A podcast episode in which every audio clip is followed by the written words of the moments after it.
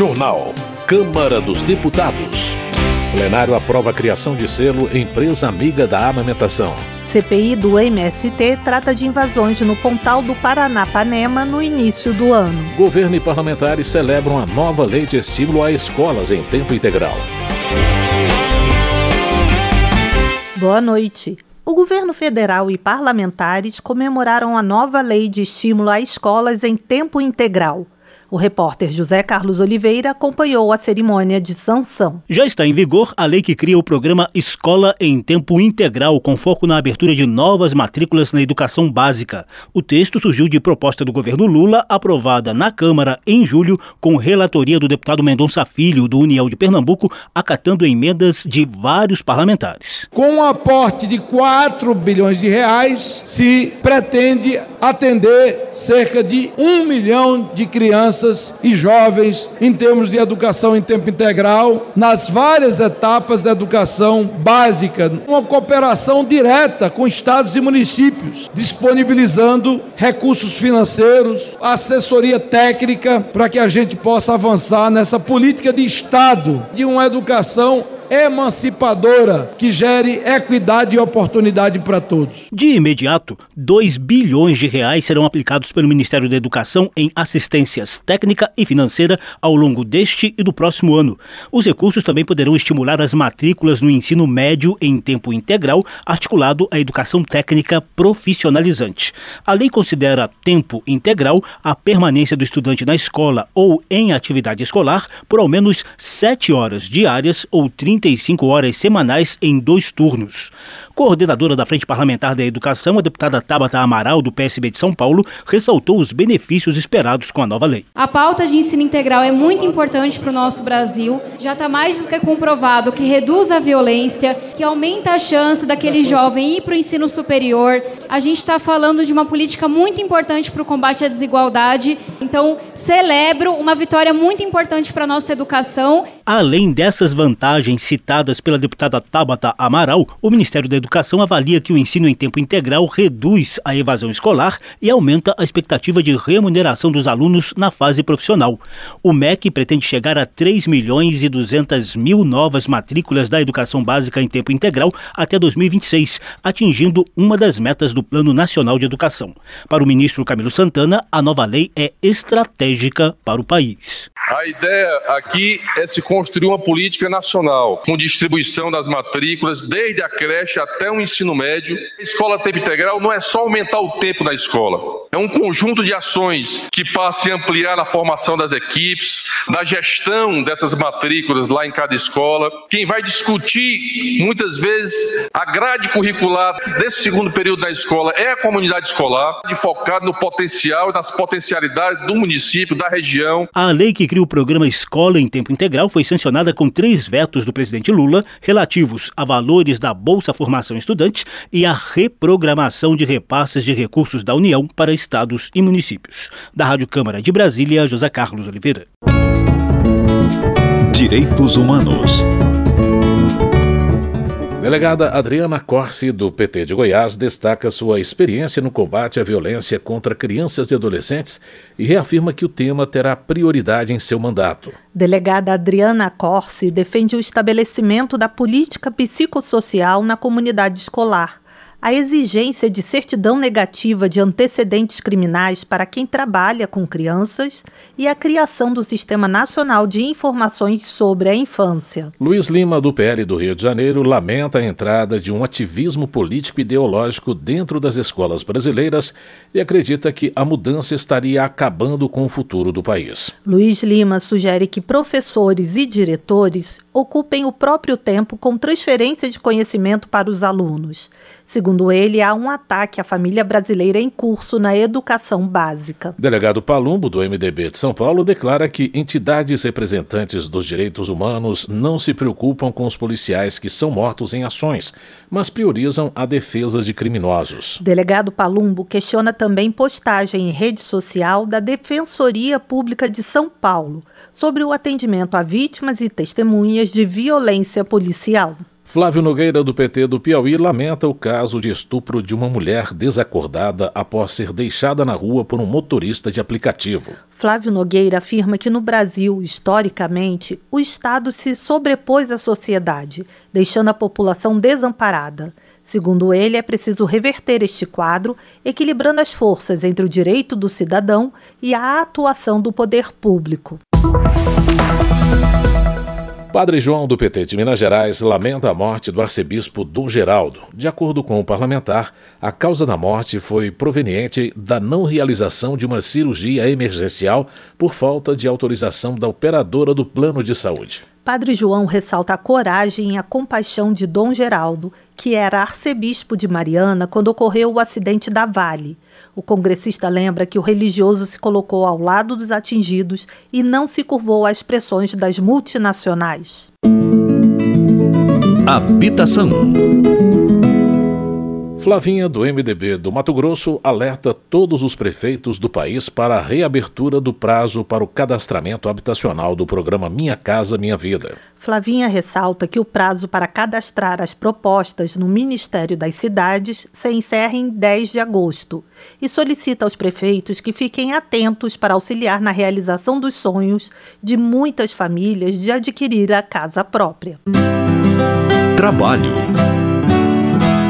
Vicentinho do PT elogia o papel do Sindicato dos Metalúrgicos do ABC e destaca que a organização tem uma longa história de lutas e conquistas em prol dos trabalhadores de São Paulo. Vicentinho também destaca a presença do presidente Lula na cerimônia de posse da nova diretoria e menciona a relevância do Sindicato dos Metalúrgicos do ABC na formação de lideranças políticas do PT e do Brasil. Bruno Farias, do Avante de Minas Gerais, critica a inoperância do governo federal e do Ministério da Saúde em relação ao piso nacional da enfermagem, cujo projeto foi aprovado pelo Congresso há mais de um ano. Bruno Farias apela aos parlamentares para que o auxiliem na cobrança ao governo.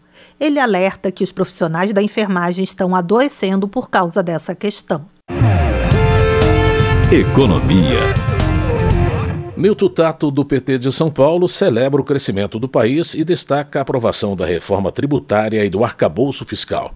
Também menciona o plano para fomentar a agricultura familiar e a redução do desmatamento. Nilton Tato aproveita para enfatizar a importância da diversidade étnica, cultural e biológica do Brasil para repensar o desenvolvimento e aborda a necessidade de gerar empregos e renda sem emitir gases de efeito estufa. Melong Solano, do PT do Piauí, afirma que o sistema financeiro brasileiro deixou de ser um instrumento de promoção do desenvolvimento econômico e social e se tornou um incentivo ao rentismo improdutivo. Paulão, do PT de Alagoas, afirma que a indústria, a agricultura e o comércio não conseguem mais suportar as mais altas taxas de juros do mundo o deputado cita o alto endividamento dos trabalhadores, especialmente pelas taxas exorbitantes cobradas pelos cartões de crédito.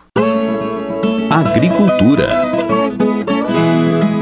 Afonso Ram, do PP do Rio Grande do Sul, ressalta a importância econômica do setor do tabaco para a agricultura familiar nos estados da região sul do Brasil, especialmente para os gaúchos. Segundo dados divulgados por Afonso Ram, o plantio do tabaco gera cerca de 2 milhões de empregos diretos e indiretos. O deputado acredita que, enquanto não houver uma alternativa econômica para os produtores, é essencial manter o apoio ao setor garantindo inclusive linhas de crédito e investimentos. Rafael Simões, do União de Minas Gerais, pede a defesa dos produtores de leite que, segundo ele, enfrentam uma grave crise devido à importação do produto por grandes indústrias. Ele afirma que, atualmente, o preço do leite produzido no Brasil é inferior ao custo de produção. De acordo com Rafael Simões, a situação é ainda pior nos períodos de entre-safra, o que tem prejudicado milhões de produtores de leite. O deputado pede que o governo federal tome providências averiguando a origem e a qualidade do leite importado. Comissões. O secretário de Segurança Pública de São Paulo afirmou na CPI do MST que as chamadas invasões do Carnaval Vermelho tiveram caráter político. O repórter Luiz Cláudio Canuto tem mais detalhes. Em depoimento à CPI do MST na Câmara, o secretário de Segurança Pública de São Paulo, Guilherme Derrite, disse que as invasões realizadas em fevereiro deste ano em 19 propriedades rurais no Pontal do Paranapanema, em São Paulo, durante o chamado Carnaval Vermelho, tiveram caráter político. Olha, a gente percebeu que era um movimento político, né? É porque dessa quantidade que eu mencionei das 19 invasões de propriedade, você não via famílias ocupando muito menos com o objetivo de se estabelecer ali durante um período prolongado. E todos sabem disso, somos políticos e aqui a gente está para falar literalmente de uma forma transparente, ligados a, aos partidos de esquerda. A orientação aos proprietários de que ingressassem no, na justiça para que as polícias pudessem agir, para que não fôssemos acusados ali de, de toler o direito de, de manifestantes ou do movimento social. Derrite também disse que a investigação policial não encontrou material para plantio. O secretário de Segurança Pública de São Paulo respondeu perguntas do relator, deputado Ricardo Salles, do PL de São Paulo, e de outros deputados, como Kim Kataguiri, do União de São Paulo, um dos requerentes para o convite ao secretário. E ele perguntou a Derrite sobre a existência de provas de que um dos líderes da FNL, a Frente Nacional de Lutas, Cláudio Ribeiro, exigiu propina dos proprietários que tiveram terras invadidas, o que levou à sua prisão. Há uma gravação que indica que um membro da FNL, o senhor Cláudio, exigiu propina de 25 mil reais. Não só a gravação, como a comprovação, provas testemunhais da própria vítima dessa extorsão, apresentadas nas folhas aí da, do inquérito e também do processo. E Vossa Excelência confirma que também há interceptação telefônica que comprova a existência de associação criminosa com a finalidade de extorquir propriedades rurais? Sim, isso foi comprovado no, durante a investigação, esses crimes foram direcionados aos, autor, aos autores. Né? Muita gente que se encontrava nos assentamentos não tinham nem noção do que, do que estava acontecendo. Estavam de fato ali precisando de uma propriedade, enfim, estavam sendo usadas por esses líderes. Isso é o que aponta a investigação. Além de Cláudio Ribeiro, foi preso em março José Rainha Júnior, líder da Frente Nacional de Lutas, por extorsão. A deputada Gleisi Hoffmann, do PT do Paraná, confrontou o secretário de Segurança. Ela afirma que não houve invasão a propriedades privadas e relatou um editorial do jornal O Estado de São Paulo, de 70 anos atrás, que já relatava invasões àquelas terras. Pontal do Paranapanema, terras públicas, correto? Não, nem sempre. Algumas públicas, outras não. Temos que parar de mentir aqui que são propriedades privadas. Essas terras são públicas, caberia ao Estado ter preservado. E se quisesse realmente transformá-las em propriedade, deveria ter aprovado uma lei e dito isso. E ter democratizado o acesso. Porque do jeito que deixaram fazer, o que tivemos lá foram posses de grandes fazendas, de fazendas de 500, 600, 700 hectares de gente rica. Gente rica pode invadir. Gente rica pode queimar, é isso? Gente rica pode ir lá e pegar a terra. Os pobres não. Os pobres não podem. Esses são bandidos. Esses não têm direito a um pedaço de terra. Volto a dizer, o que eu li aqui é da década de 50. Não tinha MST, não tinha FNL. Então quem foram os bandidos? A deputada Samia Bonfim, do PSOL de São Paulo, reafirmou que se tratam de terras devolutas e questionou o secretário sobre apreensão de armas dos fazendeiros da região, incluindo fuzis que não seriam apenas para autodefesa. Mas Derrite disse que as armas apreendidas eram todas registradas e legalizadas. A reunião também incluiu servidores de órgãos de controle, a quem o relator da CPI, Ricardo Salles, pediu uma lista de beneficiados porque chegou a ele informações de que a lista era formulada por entidades como o MST para o INCRA. A diretora da Secretaria de Controle Externo do TCU, Cíntia Zaira Messias, respondeu que um acórdão de 2016 do TCU trouxe indícios de irregularidades, mas o tribunal não fez nenhum trabalho investigativo sobre o MST. Até porque o MST não, não tem personalidade jurídica, como já foi colocado aqui, e a gente não consegue identificar para considerá-lo um jurisdicionado ao tribunal. Já o auditor federal de controle externo do TCU, Leonir Bampi, detalhou os trabalhos. É, naqueles trabalhos de auditoria que foram realizados em oito estados e até alguns anteriormente, a situação das indicações por movimentos sociais foram evidenciadas nos processos. É claro que o objeto da auditoria não era o movimento social. É, a nossa auditoria ela centra no nosso órgão jurisdicionado, que é o INCRA. Só que no momento de analisar os processos de seleção de beneficiários, é, isso foi evidenciado. A CPI do MST foi instalada há pouco mais de dois meses e tem prazo de funcionamento de 120 dias, com prazo para encerrar em 28 de setembro. Da Rádio Câmara de Brasília, Luiz Cláudio Canuto. Política. Chico Alencar, do PSOL do Rio de Janeiro, critica os salários de servidores públicos acima do teto remuneratório afirmando que a situação pode ser classificada como um escândalo. Chico Alencar afirma que o correto andamento das instituições deve envolver um equilíbrio entre os poderes, sem abusos ou privilégios e a busca por transparência e responsabilidade com o dinheiro público. Joseildo Ramos, do PT da Bahia, reforça a importância de preservar a ordem jurídica nacional e cobra medidas mais rigorosas do Conselho de Ética da Câmara para evitar ações dos deputados contrárias à lei. Marcos Polo Colom, do PL de Mato Grosso do Sul, critica decreto presidencial que torna mais rígido o controle de armas no país ao regulamentar o Estatuto do Desarmamento. Marcos Polon também afirma que o governo Lula tem perseguido setores importantes do país, como o agronegócio e os militares. Para o parlamentar, o Executivo Federal age de forma errada ao decretar o fim das escolas cívico-militares. Célia Chacriabá, do pessoal de Minas Gerais, ressalta que, apesar de haver cerca de 448 mil mulheres indígenas no Brasil, a eleição da primeira representante dessa parcela da população para o Congresso Nacional demorou 195 anos para acontecer. Célia Chacriabá também está preocupada com o um projeto aprovado pela Câmara que trata do marco temporal.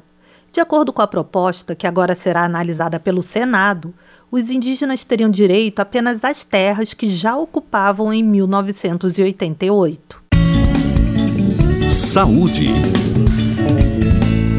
Zé Trovão, do PL de Santa Catarina, repudia o Ministério da Saúde por, segundo ele, incentivar a troca de sexo para jovens de 14 anos e defender a legalização da maconha. Zé Trovão afirma ainda que a pasta não deve ficar sob a gestão da atual ministra Nízia Trindade, uma vez que ela não estaria priorizando comunidades carentes do país, mas utilizando recursos públicos para assuntos sem importância. Votação. O plenário da Câmara aprovou o projeto que cria o selo Empresa Amiga da Amamentação, uma maneira de engajar a iniciativa privada no incentivo a esta prática recomendada pela Organização Mundial da Saúde. O repórter Antônio Vital acompanhou a votação. A proposta apresentada pela deputada Isa Arruda, do MDB de Pernambuco, determina que o selo será concedido pelo governo às empresas que mantiverem local apropriado para suas funcionárias amamentarem ou coletarem o leite materno. A empresa, para merecer o selo, terá ainda que promover campanhas internas de conscientização sobre a importância do aleitamento materno e de estímulo a doações aos bancos de leite. Essas campanhas também terão que abordar os malefícios do fumo e do consumo de álcool e drogas ilícitas para o desenvolvimento do bebê. Também é requisito para a concessão do selo o respeito das empresas às regras trabalhistas que tratem dos direitos da empregada lactante. O selo Empresa Amiga da Amamentação não poderá ser concedido a empresas condenadas ou punidas por trabalho infantil e poderá ser revogado em caso de descumprimento da legislação trabalhista.